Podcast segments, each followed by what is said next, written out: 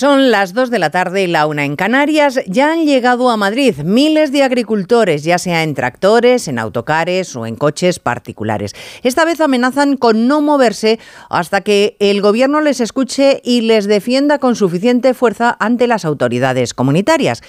Bueno, el presidente Sánchez se va a perder la movilización porque está en Marruecos, por cierto uno de nuestros competidores agrícolas, donde al parecer ha logrado que esta vez sí le reciba el rey Mohamed VI. Antes de partir, Sánchez en la sesión de control ha quedado retratado, ha recreado sus sólidas agarraderas, ignominiosas pero sólidas. Junts que esta mañana ha vuelto a exigir la independencia, no sin antes eh, que España les pague, por supuesto, la factura de no sé cuántos millones de euros, y Bildu, que acusa a la justicia y a la Guardia Civil de estar al servicio de los sectores más autoritarios del Estado.